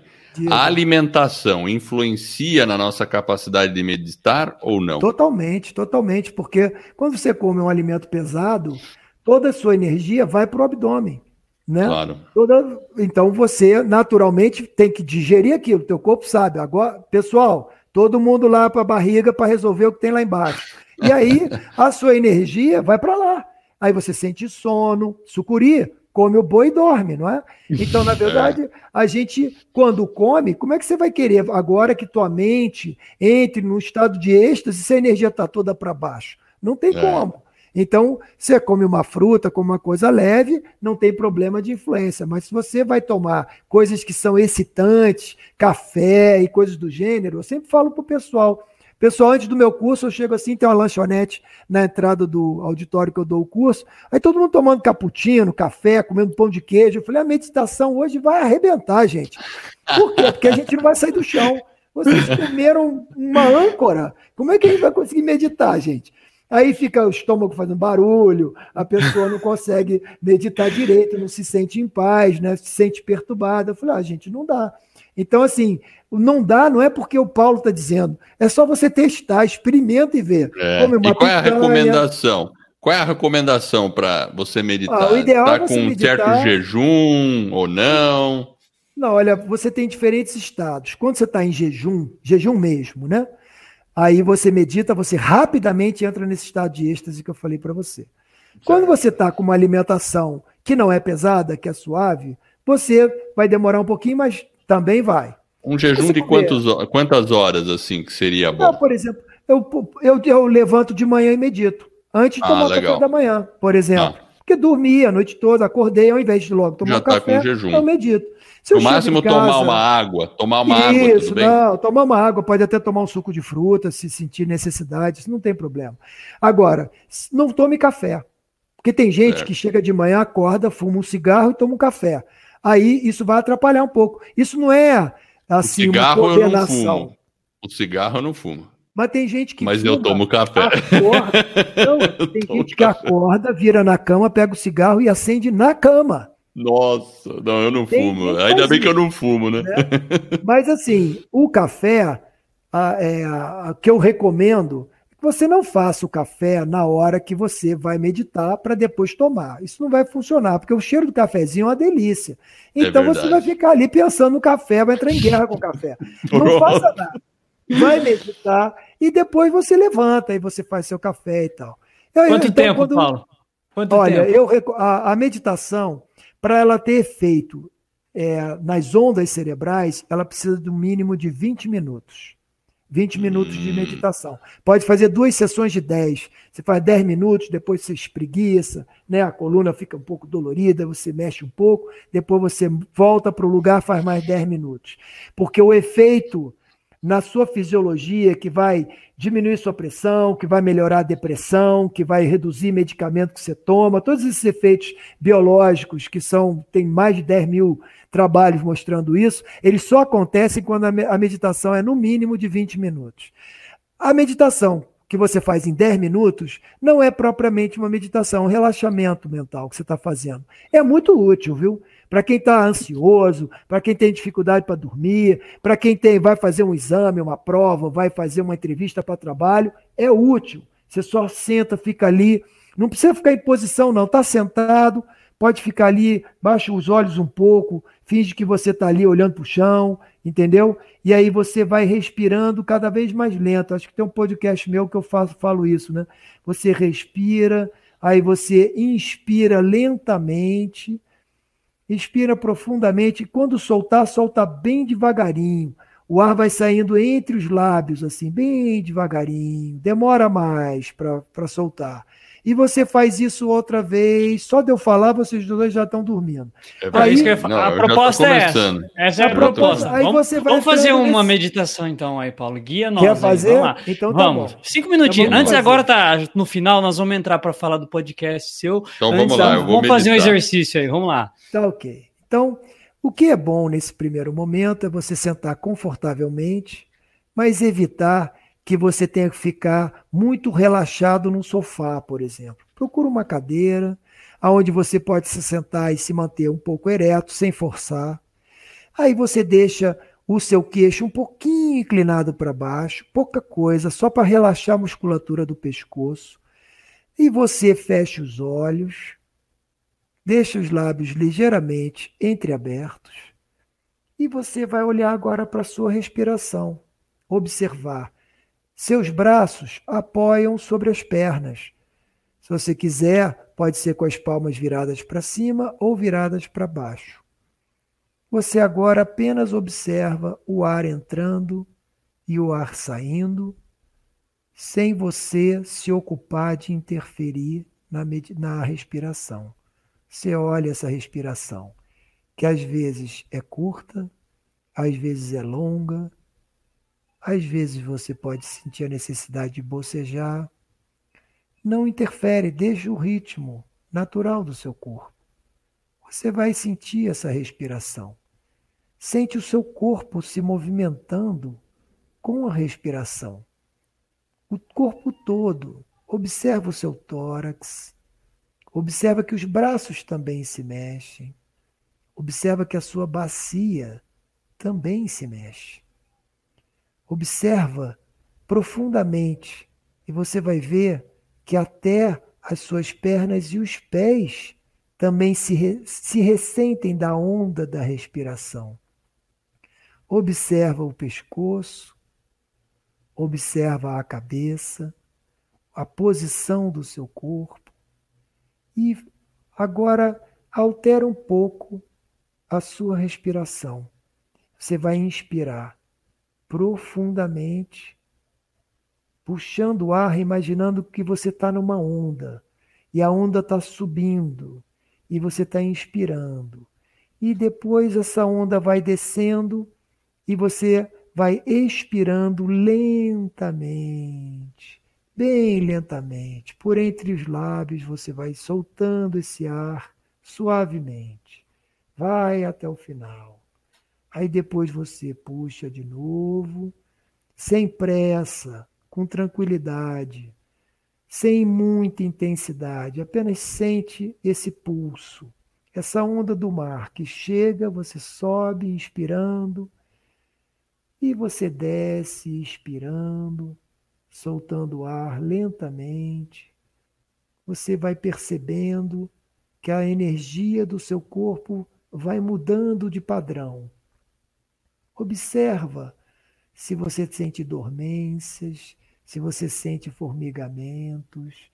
Às vezes a mão aquece, às vezes a mão esfria. Tanto faz, mas observa o que surge no seu corpo. Se tem alguma tensão no corpo, manda o ar lá para aquela tensão. Quando você inspirar, imagina que o ar está indo para aquele ponto e está relaxando. Quando você expirar, imagina que está relaxando. Como a onda que relaxa, aquele lugar de tensão do corpo também relaxa. E você mantém a sua mente centrada no seu corpo. Você mantém ela ocupada, observando, identificando o que acontece, que sensações você tem, o que surge, o que brota em você. Aproveite esse estado de paz, de repouso, de tranquilidade. Se você puder, você imagina que você, o teu corpo está expandindo e você está ficando grande, mas não como corpo físico, mas como se fosse um campo de energia que se expande e ocupa todo lugar onde você está. E você imagina que é como se fosse uma bolha protetora, um espaço de proteção e de paz, que é o seu espaço, que você pode criar ele a qualquer momento, em qualquer situação que você estiver vivenciando. Você não precisa ter um lugar especial. É só você mesmo comandar a si mesmo. Na medida que você for se sentindo mais tranquilo e à vontade, você pode recuperar a consciência do corpo, prestando atenção nos pés, agora prestando atenção nas pernas, na bacia, no abdômen, na sua região lombar no seu tórax, nos seus ombros, braços, mãos, pescoço, cabeça, face, os olhos, nariz, boca, orelhas. E agora tenta perceber o corpo inteiro todo ele, o conjunto todo. Observa isso. Observa de novo a sua respiração nesse conjunto todo. Respira fundo, relaxa. E agora você pode ir retornando, abrindo os olhos, espreguiçando e voltando para a vida comum. Excelente, Paulo. É assim. Aí é Hoje... assim que eu brinco com todo mundo. Tá certo, né? E aí só o que muda é o ponto central dessa meditação que estende, eu entendo, né? Se você quiser fazer para 20 minutos, né? Isso, isso. Aí, na verdade, assim, eu dou outras outras orientações quando você quer fazer mais longo, né? Certo. Essa é uma meditação daquela pessoa que diz que ela é executivo AAA, não tem tempo para absolutamente nada. Quando ele acorda, ele já acorda de terno, né? E não tem tempo para meditar. Ele já Aí pula dentro do terno, ele, né? É, ele já, é, já, ele já acordou de terno. Né? É uma marrota. É uma marrota. E aí ele vai para dentro do carro, vai para dentro do metrô, vai para dentro do executivo A, né? Então ele vai pegar, sei lá, se ele estiver em Nova York, ele vai pegar o metrô mesmo, porque ele era doido de pegar Exatamente. Carro. Mas é, vamos supor que ele está em Nova York, ele vai pegar o metrô, ele pode fazer isso dentro do metrô. Ele Exato, não, verdade, verdade. Acabou. É.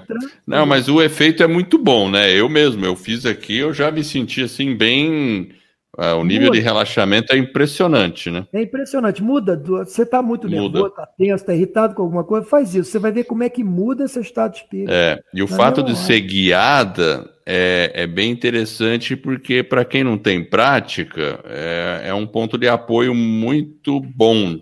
É, né? Porque evita que a mente fique fugindo muito, né? É, normalmente eu gravo áudios com solfejos de fundo, né? Tá. Pego um solfejo com um nível de hertz assim, que é mais tranquilo, que a mente fica mais tranquila, e aí com aquilo ali a pessoa, ela rapidamente entra no estado Entendi. de quando, relaxamento. quando você diz solfejo, é uma música ou uma voz? Não, uma, uma música. Uma, uma música. música. Na verdade, Entendi. se você botar no, no YouTube, você vai ter 300 milhões. 300, um monte, Tem uns é, que verdade. são meio vagabundos, não são muito bons não, mas tem outros que são bons, porque solfejos são aquelas esferas musicais que os beneditinos sempre trabalhavam nos cânticos beneditinos, né? Certo, então eram seis é. solfejos e eles têm e os caras sabiam das coisas, né? Eles só, só escondiam da gente, mas eles sabiam. É verdade. E aí eles, eles os cânticos têm o propósito de entonar vibrações que, que causam impacto na gente. É canto gregoriano, né?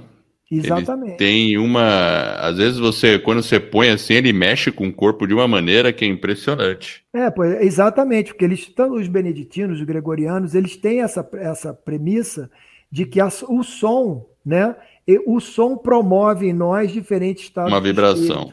É. E essa vibração vai afetar nosso funcionamento, nossa mente, estado de mente, modelo de raciocínio.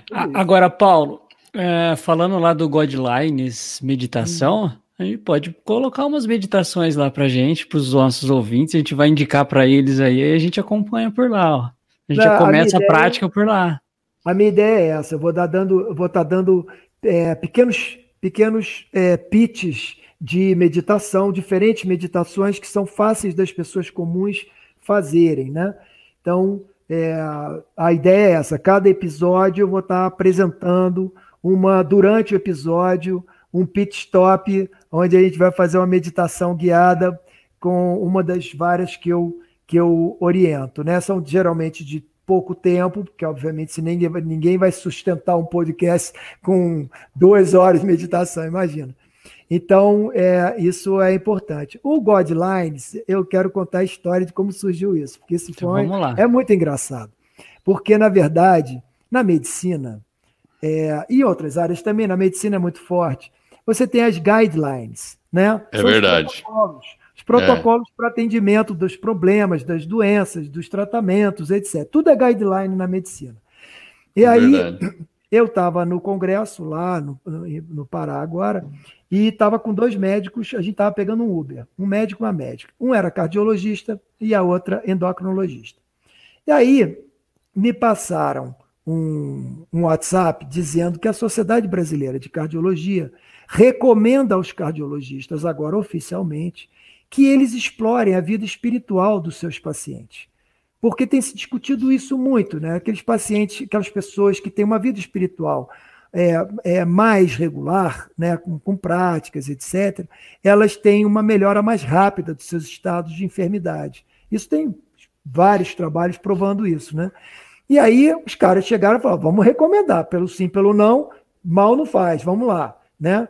Aí eu, é, a endocrinologia, eu falei isso para a endocrinologista, ela falou assim: mas cardiologista é muito metido a besta mesmo, porque ele quer controlar o mundo, até mesmo a espiritualidade dos pacientes. Eu falei, uhum. não, mais ou menos. Aí o, o, o, o, cardiologista falou: não, isso pode virar amanhã uma guideline. Eu falei, não, guideline não.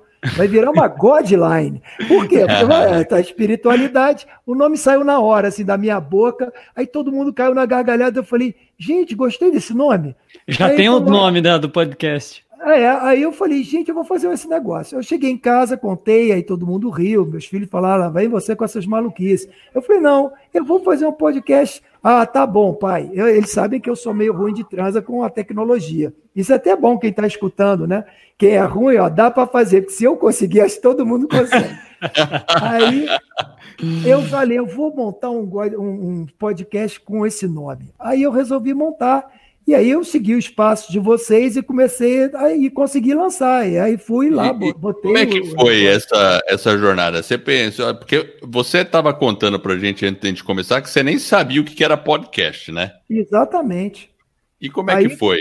É, o que, que aconteceu? Eu estava dando é, um, um, seminário aqui na faculdade, onde eu estava discutindo as diferenças de orientação sexual e como que a gente, nós profissionais, temos que nos preparar para lidar com as pessoas com as suas diferentes escolhas e apresentações de gênero e tal, transexual e etc. A gente tem que saber lidar com tudo isso e esquecer o preconceito. Aí a discussão pegou fogo, né, e tal, porque esse assunto... É um, assunto um tema bem simples, né? Um tema simplinho, né, para você discutir. É. E aí, quando terminou, uma aluna chegou para mim e falou: Paulo, você vai gostar disso aqui. Eu falei, o quê? Ah, um podcast. Eu falei, e o que, que, é isso?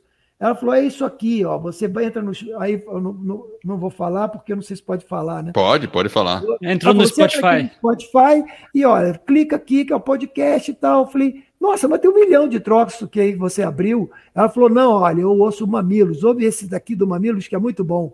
Eu falei, tá. Eu falei, gente, que negócio é esse? Eu falei, mas você ouve isso, é só áudio. Ela falou, é ótimo, cara. Eu pego um ônibus, fico ouvindo isso. Onde eu tô, fico ouvindo. Porque o YouTube você tem que ficar vendo a imagem, é complicado e tal. Eu falei, olha só que coisa. Eu vou montar um negócio desse. Aí eu cheguei em casa, falei, né? Vou montar esse negócio. Aí meus filhos caíram na gargalhada e falaram: Ah, tá bom, pai, tá bom, você vai montar assim. Aí eu, e, eu, e, nesse sentido eu sou tinhoso, né? Acho que Opa. foi a minha educação jesuíta falar, agora me desafiou. Aí eu resolvi pesquisar. Nossa, eu penei, gente. Vou te dizer um negócio. Assim, eu penei porque ninguém me orientou que tinha isso. Eu botava no Google podcast, aí aparecia os, o, o Spotify, apareciam as coisas que tocavam. Eu falei, eu não quero isso. Eu quero como fazer esse negócio. Aí eu tanto pelejei, pelejei, pelejei, que aí a cair, cair em vocês. Antes na eu tinha escola. caído no, é, na escola de podcast, porque eu vi aquela escola de podcast, até parece que esse negócio precisa de escola. Eu não, eu vou ver se no YouTube me ensina alguma coisa logo direto, né? E não ensinava nada. Os caras davam meio caminho das pedras. Aí eu chegava no meio do caminho das pedras, me enrolava inteiro. Tinha que fazer programação de feed. Eu falei, o que, que é feed, meu Deus do céu? E eu não sabia o que, que era aquilo. Aí eu falei, gente, esse troço é muito mais complicado do que eu imaginava. Aí quando eu vi vocês ali, não, aprenda rápido e tal, passo a passo, eu falei, eu vou ver esse negócio. E realmente eu fui fazendo, eu falei, gente, olha só, não precisei montar um estúdio em casa. Falei, olha, olha, não precisa montar um estúdio já de primeira, compra um, um headset bonzinho assim, ó, te dou uma marca e tal, vai gastar tanto. Eu achei sensacional, falei, gente, isso vai salvar a pátria. Aí eu fui fazendo, fui fazendo. que legal. Consegui fazer a primeira, a primeira gravação foi um parto. Eu fiz a gravação, eu falei, agora eu faço o que com isso? Como é que eu vou fazer isso parar dentro de um lugar onde as pessoas vão ouvir? E no Spotify eu apanhei, apanhei até hoje. Não consegui jogar no Spotify porque ele vai dando um caminho para um outro caminho. Eu falei, meu santo Cristo. Eu, eu, no meio do caminho eu sempre me perco. Mas no, aí tinha a recomendação do SoundCloud. Aí quando eu vi o SoundCloud, eu falei, gente, esse negócio aqui é bom mesmo. Eu fui lá, cliquei, fiz o upload tal, tal, ó, já está no ar. Me deu o link. Eu falei, como é que funciona isso? Ah, não, descobri pelo megafono. Foi o, o megafone, né? É isso megafone. Mesmo. Eu falei, megafone me deu uma dica, eu fui lá e tal, tal, tal. Aí o cara falou, o próprio falou assim: olha, se você quiser na Apple, se quiser no Spotify, aí é um pouquinho mais enroladinho para você chegar. Aí, mas esse enroladinho para mim foi roladão, porque eu não consegui até hoje. Mas o, o, o outro, o SoundCloud no ato. Aí eu dali eu já jogava o link para o Facebook, joguei para o YouTube o link, joguei no WhatsApp. Eu, Gente, pessoal, olha, mais um Agora episódio. ouçam, né? Agora ouçam e tal. Mas, não, mas ainda, assim... ainda bem que você não fez pelo SoundCloud. Porque não, de todas as ele, hospedagens que eu recomendo, a única que eu não recomendo é o SoundCloud. Eu, eu, não, eu, fiz, eu fiz pelo Mas megafone. você fez pelo megafone, eu vi que está aqui no megafone, exatamente. Tá? E aí. E, é, e o megafone é uma excelente hospedagem brasileira, inclusive. Sim, então, sim. É, é essa, bem... Você dá essa dica no. Exato, a gente no, dá essa dica, exatamente. Eu segui, segui a risca. Tudo que era para pagar eu não peguei, não. Eu falei, eu vou no gratuito. eu, eu não sei nem se vai dar certo esse negócio. Aí eu fui botando. Agora, o realmente o Spotify e a Apple, eu não consegui resolver os enigmas ainda, né? E aí eu tô vendo como é que eu vou fazer, porque tá todo mundo me pedindo para botar no bendito do Spotify. Então, sabe o que, que você pode é pode é, quem assistir esse podcast já não vai ser, não vai essa informação que eu vou passar não vai servir, mas na quinta-feira agora a gente deve fazer uma live que eu vou mostrar como é que faz isso. Ah, então beleza, beleza. Preciso desse pulo do gato, porque eu não consigo, assim, por, assim, se eu der um troço pro meu filho, em meio segundo ele resolve sem ninguém explicar ele. Entendeu? Mas eu não sou dessa época, não. Eu já sou meio passado na estrada, eu preciso de alguma coisa me orientando, né? Mais tranquilo. É, mas, mas, então mas aí você. O importante foi que lançou, né, Paulo? O importante foi que não, é, tá no ar. Para mim, não quero nem saber. Já lancei, aviso a todo mundo. E pior que tem, as pessoas estão escutando, estão adorando, estão esperando quando é que é o próximo episódio. Olha e aí, tá amanhã, tá quarta-feira, é quando eu gravo. Então agora a próxima missão é colocar lá no Spotify, no talvez no Google, no Google já esteja lá, porque o megafono ele já ele já faz, uh, ele já já o Google, na verdade, você não precisa necessariamente lá cadastrar. Ele ah. te acha. E se você é. fez no megafone, é provável que você já esteja no Google Podcast. Depois a gente verifica.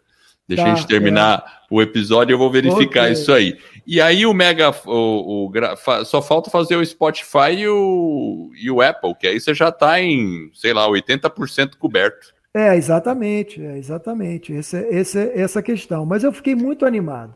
Porque Legal. eu gostei assim, quando chegou o headset, eu falei, pô, é bacana, é bom mesmo. Quando eu botei, eu falei, nossa, a gravação tá limpa, tá, é, tá bacana bom. e tal. É. Aí um bom áudio e tudo. Aí eu fiz o primeiro, comecei a me divertir com o negócio, falei, gostei desse negócio. Porque o que, que acontece? É, o meu maior desafio depois vai ser chamar as pessoas para participarem. Isso vocês estão fazendo comigo, né? Claro. Eu tenho várias pessoas que seria muito bom trazer para entrar na linha do Guidelines.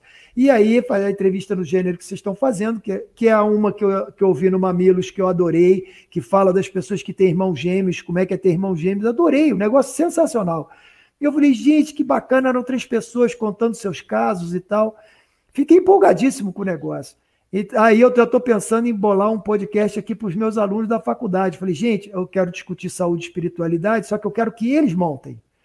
Eu falei, ah, olha, eu é já é montei, vocês vão entrar lá na escola de podcast, vão aprender Exato, como é que o troço faz. Mesmo. E aí a gente vai aqui se divertir. Imagina, vocês são jovens, vão espalhar isso para todo lugar e vai, vai ser, acho que, a grande audiência. Isso então, mesmo. Tô, tô animado com esse negócio aí. Muito bom. Legal. Muito e você está usando qual software para fazer a gravação? O Audacity? O Audacity, é, o Audacity. Legal. E foi tranquilo? Foi tranquilo. Na verdade, assim, como eu já gravei muitos programas, programa de televisão, tarará, já dei entrevista, rádio, Rádio Nacional, tinha 15 minutos pelo telefone. Eu fazia ah. entrevistas sobre meditação e tal. Então eu consigo dar uma continuidade no que eu tô, no que eu tô fazendo. Eu não Falando. sei se na hora de eu, de eu fazer uma entrevista, alguma coisa assim, obviamente eu vou ter que editar, e aí vai, vai. Edição é uma coisa que já dá uma ralação na brincadeira, né?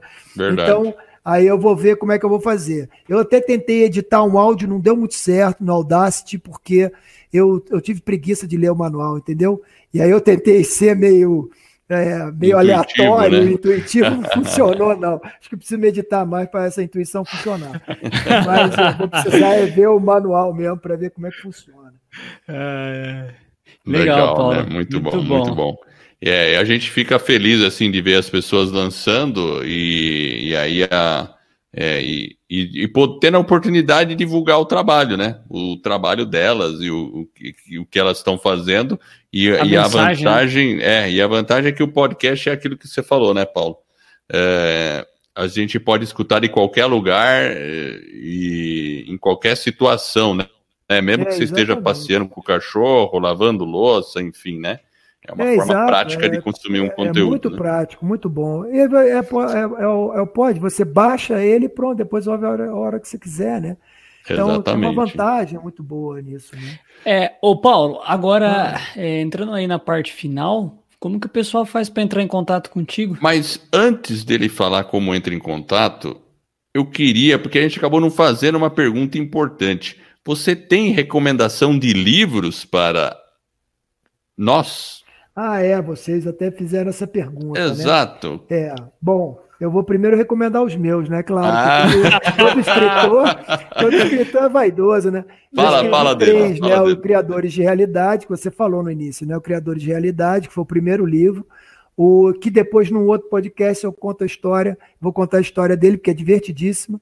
É o colapso e o recente, agora, agora em 2019, que é o Medicina do Despertar. Você encontra ele pela AGBook, que é uma editora que você posta lá e você é, encomenda e chega na tua casa pela internet, né? Perfeito. Seguro, super seguro e tal. E é www.agbook.com.br. Recomendo para quem quer escrever, lançar e não quer enfrentar os custos altos de edição, etc. Recomendo que vale super a pena. É, agora, livros que me influenciaram, o primeiro que eu acho que foi um grande impacto na minha vida foi o Walden e a Vida nos Bosques, que é do Turro esse, esse é inclusive citado no Sociedade dos Poetas Mortos, naquele ah, filme, né? Famoso. É um filme muito bom. Como que chama é, o livro? Alden, Walden, Walden e a Vida. Walden e a Vida nos Bosques.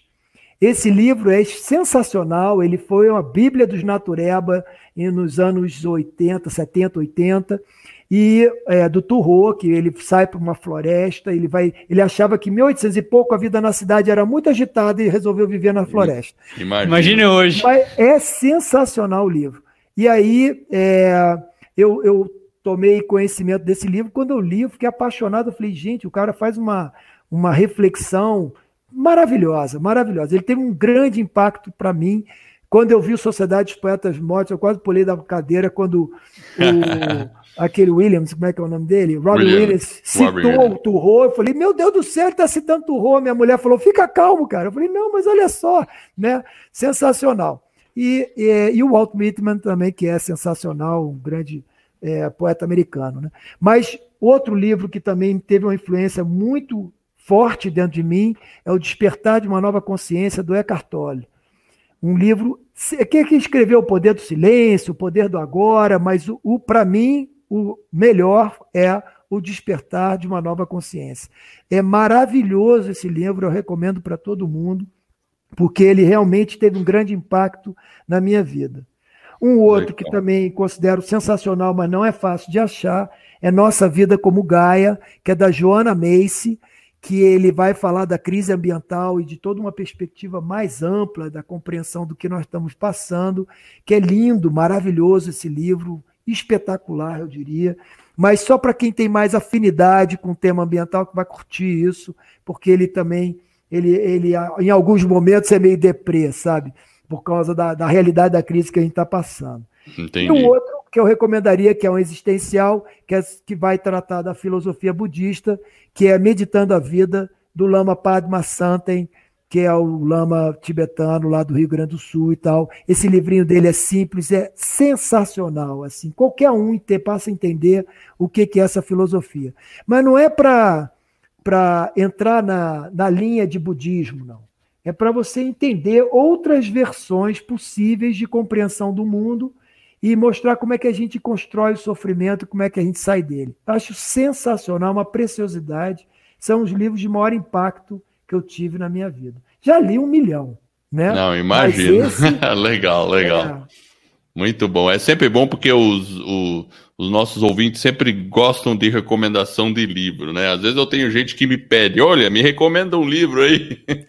É, pois é, enfim. É livro... muito bom para ler aí, é, enfim. Muito legal. E daqui a pouco o pessoal vai começar a pedir recomendação de podcast, né? Pois é, justamente. Vai começar, indica um aí, indica um aí e tal. É... Indica onde eu aprendo, onde é que eu vejo. É isso, a outra me indicou o Mamilos, né? E eu fui ver, e tem realmente material sensacional ali dentro. Mas aí aquela pessoa que é mais preconceituosa, ah, eu vou ver isso daí, Mamilos. Eu falei, pô, você nem viu, você nem abriu. Aí você tem que é. abrir, ouve um episódio, vê o que, que tem, vê como é que é né? É. Mas enfim, Entendo. aí depende Legal. da abertura de cada um, né? É, a lei é cada um.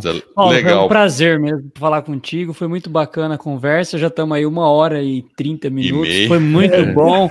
Daria para ficar mais umas duas horas aí conversando. e os seus contatos quais são, então? Então, o, é, o, o meu e-mail é paulocadissar.gmail.com Eu abro todo santo dia meu e-mail. Então, se quiser falar comigo, manda e, e, eu vou conversar. Meu WhatsApp, ele é o DDD 24, que o telefone é de Petrópolis, 992 53 1688. Eu também respondo o WhatsApp, mas eu respondo aquele que diz quem é, né? Porque tem gente tá que manda assim, o WhatsApp vem assim a foto um gato e a pessoa não diz quem ela é. Eu falei, meu Deus, eu estou falando com quem, meu santo? E a pessoa não se identifica também. Oi, Paulo, e sai perguntando um monte de coisa. Eu falei, quem é você? Às vezes eu pergunto assim, né? Eu sei quem lá é com quem eu estou falando, né? Meu telefone, meu zap está aí né? no site também, que é o www.godlines.space, é, né? É, tem lá meus dados, né? Instagram, Instagram, canal do YouTube e Facebook é tudo Paulo Cadiçá. Botou Paulo Cadiçá. O, o K é de K de quilo, correto? É K de quilo, mas é do palavrão que chama-se Klingerhofer, que é um sobrenome alemão, que eu não vou falar isso, porque vão achar que eu estou com pigarro no podcast, né? Então. É... Mas excelente, Paulo. Então, muito obrigado, tá? Pela conversa, foi muito bom, eu gostei bastante. Aprendi muito, a gente poderia ficar bem mais aqui, e, e a gente deixa para uma próxima aí, né? É, Não, agora, agora só uma coisa, Paulo. Aproveitando então para encerrar, eh, você está falando aí com os, os, nossos ouvintes, os seus ouvintes, né? A gente vai colocar no ar em várias plataformas. Mas qual é a mensagem que você deixaria aí para os nossos ouvintes, se você pudesse? agora está falando com todo mundo. Deixa uma mensagem. Brasil inteiro, porque a nossa audiência é gigantesca. Vai lá. é, a, a minha a minha mensagem é que a gente nunca pode desanimar. A gente está vivendo uma vida num momento agora muito desafiador para várias pessoas no mundo inteiro, né? Situações muito dramáticas no mundo inteiro. É, essas situações elas tendem a acirrar mais por conta do modelo de sociedade que nós optamos, mas eu, eu, eu digo a vocês: se você fizer seu trabalho interno de, uma, de se tornar uma pessoa melhor externamente, com certeza tudo vai, vai melhorar. Porque você vai gerar menos conflito à sua volta, você vai causar menos confusão e vai fazer as suas ações com mais lucidez e, e com maior dimensão da repercussão nas pessoas e no meio ambiente do que você está fazendo. Então, não tem desesperança, mas também não há uma esperança fútil ou ingênua. O que você precisa é largar a alienação, mergulhar dentro de si mesmo deixar de ser alienado de si mesmo e alienado do mundo. É que é isso que a sociedade individualista fez. Então essa é a minha mensagem. Trabalhe todo mundo em si, que aí o trabalho está feito e com certeza o mundo melhora. Muito legal. Muito bem, muito obrigado, Paulo. E eu quero agradecer você que está nos ouvindo. Eu espero de coração que esse episódio e todos os outros que a gente vem a produzir ajude você a colocar a sua vida nos trilhos rumo às suas mais justas aspirações. Se você gostou do podcast e da nossa mensagem, assine o podcast e faça uma avaliação. Se for de cinco estrelas, eu, o Jefferson e o Paulo, nós todos ficaremos honrados. E é um suporte que vai permitir que mais pessoas conheçam o nosso podcast e assim, eu e você estaremos ajudando a outras pessoas a colocarem suas vidas nos trilhos. Acesse nosso site, lá a gente vai deixar as informações que o Paulo comentou, os livros deles, os dados de contato dele. Então é www.vidanostrilhos.com.br. Obrigado pela audiência e por essa jornada que está apenas no começo. Vida nos Trilhos, você no comando da sua vida.